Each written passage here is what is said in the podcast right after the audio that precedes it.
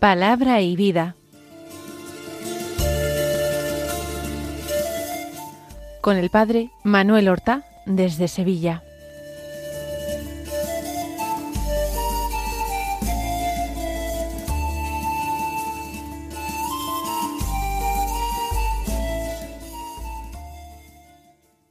En el nombre del Padre y del Hijo y del Espíritu Santo.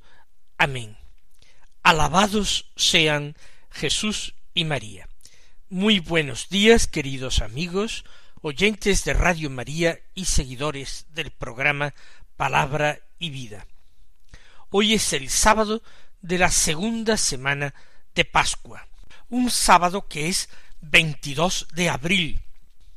El sábado es el día mariano por excelencia. Nosotros, en esta brillante y luminosa Pascua, tenemos un recuerdo muy particular hacia aquella que fue la oyente perfecta de la palabra, aquella que la guardó en su corazón para meditarla allí, aquella que la concibió en su seno y la dio a luz en Belén. María tiene que orientar nuestra vivencia de la Pascua, enseñándonos esa lección de humildad y de confianza sin límites en el Señor. Dios que está presente en nuestra historia, que marca los tiempos de nuestra vida, que se hace presente, que nos invita a un sí generoso, a una aceptación confiada de su voluntad, de la voluntad de Dios. Continuamos la meditación del Evangelio de San Juan. Después de haber meditado el capítulo tercero, hemos emprendido la tarea de rezar con el capítulo sexto. Lo comenzábamos ya ayer. Hoy de este capítulo sexto tomamos los versículos dieciséis al veintiuno que dicen así Al oscurecer los discípulos de Jesús bajaron al mar, embarcaron y empezaron la travesía hacia Cafarnaún. Era ya noche cerrada, y todavía Jesús no los había alcanzado. Soplaba un viento fuerte, y el lago se iba encrespando. Habían remado unos veinticinco o treinta estadios cuando vieron a Jesús que se acercaba a la barca caminando sobre el mar, y se asustaron. Pero él les dijo Soy yo, no temáis. Querían recogerlo a bordo, pero la barca tocó tierra enseguida en el sitio a donde iban. El episodio que acabamos de escuchar, Jesús caminando sobre las aguas en el mar de Tiberíades, es también relatado por los evangelistas sinópticos Mateo y Marcos. Lucas, en cambio, omite este episodio en su Evangelio. El que resulta una descripción más completa, y si ustedes quieren también pintoresca por lo llena de detalles es la del Evangelio de San Mateo, en el capítulo catorce a partir del versículo veintidós. San Marcos también la relata de una manera más simplificada, precisamente también en el capítulo sexto de su Evangelio. Los tres evangelistas hablan del temor, no ya sólo sorpresa, sino del miedo de los discípulos que en plena noche ven ese espectáculo verdaderamente sorprendente del Señor que camina sobre las aguas del lago. Vamos entonces a partir de este texto de Juan, que es el que la liturgia nos ofrece el día de hoy, a tratar de encontrar claves para nuestra oración, para nuestra meditación y para nuestra vida, para llevar la palabra de Dios a la vida. Los discípulos, dice, al oscurecer, bajaron al mar. Bajaron al mar. Ha terminado el día, ha sido un día intenso, un día lleno de enseñanzas, pero también de signos. Ha sido la multiplicación de los panes y los peces. Y ahora los discípulos han quedado solos. O al menos eso les parece a ellos. Jesús los ha despedido porque se ha retirado para dedicarse a la oración él solo en la montaña. La gente intentaba llevárselo para proclamarlo rey, pero ese no era el mesianismo que Jesús quería, ese no era el mesianismo que Dios quería. Por eso el Señor se ha escabullido y los apóstoles bajan a la playa al oscurecer. Estando dado que el evangelista San Juan es extraordinariamente simbólico y que todas sus expresiones no son tomadas al azar, sino que todas implican una intención. Podemos fijarnos en esas dos expresiones. Por una parte, al oscurecer. En el Evangelio de San Juan, ya lo hemos dicho repetidas veces, Jesús es presentado como luz del mundo. Esto desde el prólogo de San Juan, el diálogo de Jesús con Nicodemo, que leíamos no hace mucho, o incluso eh, en el episodio de la resurrección de Lázaro en el capítulo once de este Evangelio de Juan, Jesús se presenta como luz del mundo. Él es la resurrección y la vida, pero llamará a Lázaro, que se encuentra en la tiniebla del sepulcro, lo llama a salir fuera, a la plena luz, a la vida que es Él. Es al oscurecer cuando los discípulos toman esa iniciativa de bajar al mar y de embarcarse. En nuestra vida, en ocasiones, parece que nos quedamos a oscuras, parece que la luz de Jesús tampoco nos ilumina a nosotros. Y es un ciclo natural, así como la noche sucede al día, y eso se repite. En nuestra vida espiritual también a la consolación sucede la desolación. No podemos estar, salvo una gracia especialísima de Dios, siempre consolados, no podemos estar siempre fervorosos y llenos de una devoción sensible. El Señor no permite que nos alimentemos continuamente de leche y miel. A veces Él quiere alimentarnos con duro pan, con pan seco. Él quiere que avancemos sobre eh, las alas de la fe, en la ausencia sensible de luz, en la oscuridad. Y lo importante es no desanimarse. Lo importante es no tomar decisiones equivocadas. Lo importante es mantenerse en los buenos propósitos que se tenían antes en el tiempo lleno de consolación y fervor. El Señor, además, a algunos nos permite caminar en estas alas de fe más a menudo. Nos invita a afrontar el desierto de la aridez espiritual. No porque nos quiera castigar, puede ser que también para que purguemos nuestros muchos pecados, pero además de para purgar nuestros pecados, para que ejercitemos valientemente la primera virtud teologal, la virtud de la fe, y para que seamos capaces de transmitirla, de enseñarla, de comunicarla a los demás, que la vida espiritual no puede transcurrir en la visión y en el gozo después de la ascensión, que la vida espiritual es como estamos diciendo una y otra vez, como nos enseñan los más grandes maestros espirituales, es cuestión de fe.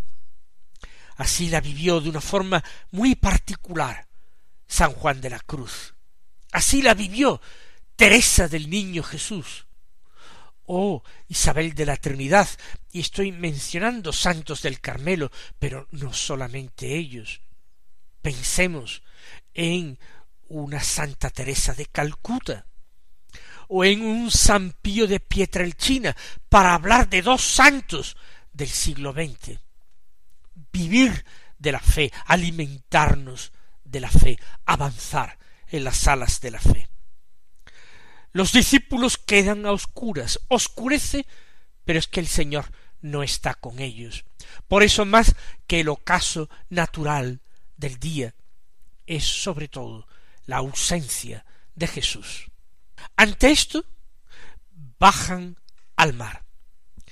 La palabra bajar tiene un sentido preciso, geográfico.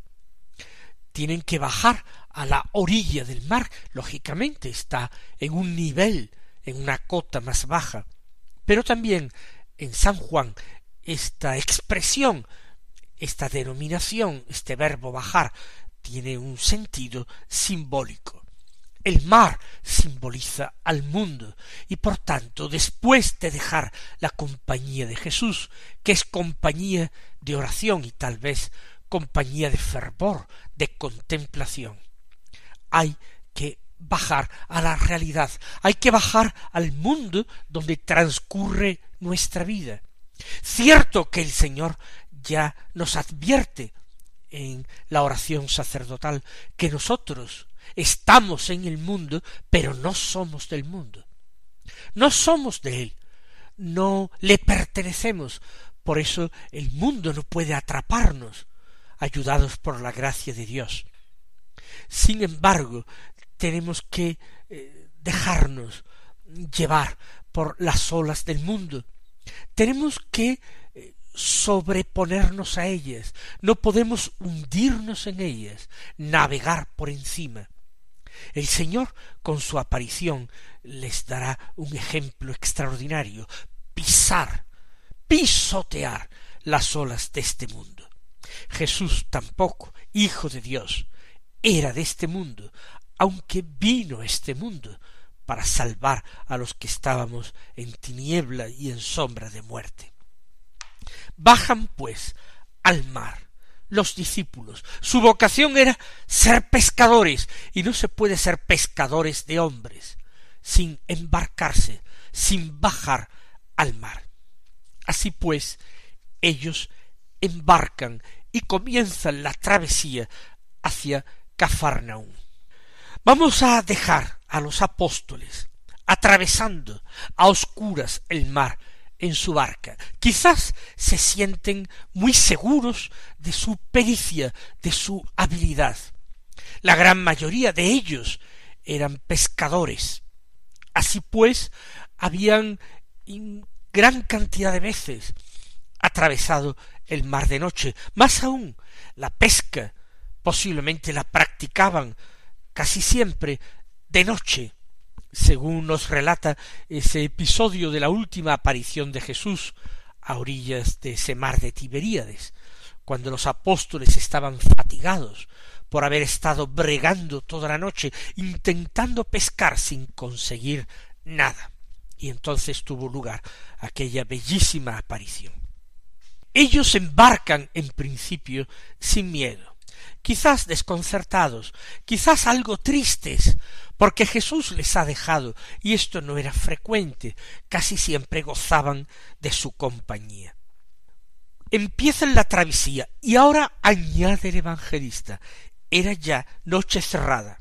Al principio, cuando embarcan, oscurecía. Al oscurecer es cuando bajan a la playa y embarcan, pero es ya de noche cerrada cuando ellos se encuentran en medio del lago. Todavía Jesús no los había alcanzado. Es algo paradójico. ¿Son ellos los que tratan de alcanzar a Jesús en Cafarnaúm? ¿O es Jesús el que va a alcanzarlos a ellos? El apóstol y evangelista Juan ya nos adelanta de que todavía Jesús no los ha alcanzado. Y sin embargo la cosa se está poniendo fea porque añade soplaba un viento fuerte y el lago se iba encrespando. Sin la cercanía de Jesús, parece que todo va a peor, parece que los peligros se ciernen de una manera amenazadora sobre nuestras vidas. Nos parece con toda la razón que sin su ayuda no podemos sino zozobrar, sino perecer. Es cierto, necesitamos su gracia. Lo que ocurre es que debemos confiar plenamente que esa gracia no nos va a faltar jamás, porque Él nos ama, porque Él, aunque parezca ocultarse, no deja de velar por nosotros.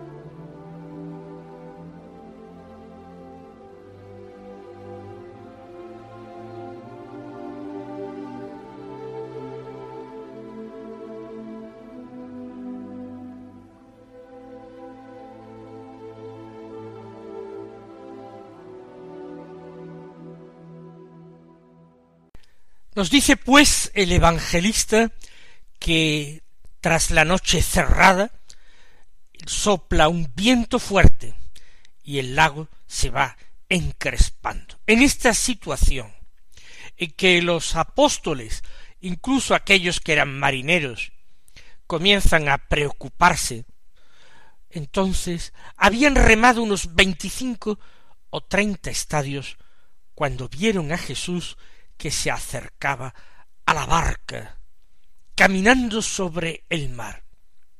No me digan ustedes que simplemente leerlo nos produce un cierto estremecimiento, un sobrecogimiento extraordinario.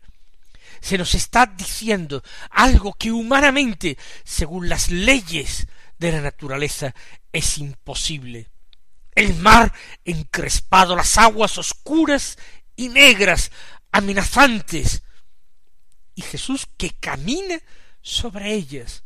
Pero ¿cómo es esto posible?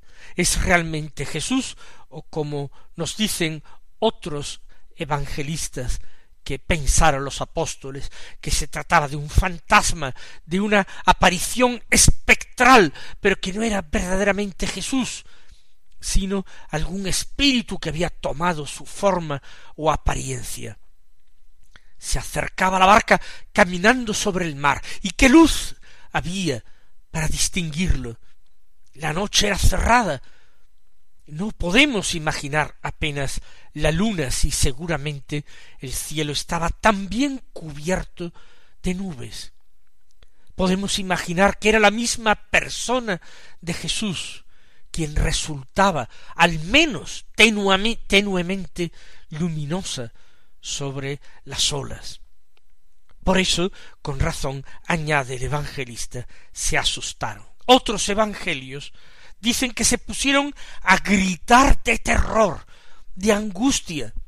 Era algo verdaderamente desagradable, y ellos amaban a Jesús entrañablemente. Recuerden que cuando lo ven resucitado experimentan sí sorpresa o temor porque Jesús ha aparecido estando cerradas las puertas, pero después es la alegría y el júbilo. Sin embargo, aquí es miedo. Jesús todavía no es está resucitado. A Jesús están acostumbrados a tratarlo bajo una apariencia normal de un hombre extraordinario, excepcional, pero un hombre de carne y hueso, un hombre que es su maestro, al que siguen y han visto caminar lleno de fatiga y padecer hambre y sed, y lo han visto quizás también dormir. Ahora Jesús se acerca a la barca caminando sobre el mar y se asustan. El evangelista reflexiona más tarde. Después, una vez pasado el susto, van encajando las piezas, entendiéndolo todo. El mar era el mundo, el mundo lleno de agitación, el mundo lleno de oscuridad, el mundo lleno de peligros mortales, el mundo poblado de monstruos. Pero Jesús no puede hundirse en esas aguas, es imposible, Él es el Señor, Él es el creador del mar, de todo el universo y lo contenido en el universo. Jesús camina sobre las aguas, mostrando su poder, pero sobre todo su santidad, que Él no es de este mundo, para que cuando enseñe a sus discípulos que ellos tampoco son de este mundo, se lo crean, y cuando se sientan invadidos de temor, de desesperanza, de desánimo, ante la oscuridad de sus vidas, ante la aridez de sus oraciones, no se vengan abajo, confíen, crean, esperen y amen, porque ese es el único programa que el Señor ofrece. Él les dijo, continúa relatando el Evangelio, soy yo, no temáis. Soy yo es una proclamación de su divinidad. Yo soy es el nombre de Yahvé, el nombre de Dios revelado por él en el desierto a Moisés bajo la apariencia de una zarza que ardía sin consumirse. Pero no temáis. La manifestación de Dios en el Antiguo Testamento sobrecogía a los hombres, se producía en medio del relámpago y del trueno. Aquí las apariencias exteriores son semejantes, es la tempestad, la noche oscura, pero la voz de Jesús no da lugar a dudas. No temáis. ¿Por qué? Porque soy yo y conmigo tiene que desaparecer todo temor. Conmigo estáis mucho más seguros que en cualquier otro lugar más apacible sin mí. No temáis. Entonces, dice de una forma abreviada San Juan, ellos querían recogerlo a bordo, pero la barca tocó tierra enseguida. ¿Y esto qué quiere decir? Que la experiencia fue muy breve, inmediatamente terminó, desapareció, estaban ya en el sitio a donde iban. Así también a veces son esas experiencias del Señor que nosotros podemos vivir. Mis queridos hermanos, que el Señor os colme de bendiciones y hasta mañana si Dios quiere.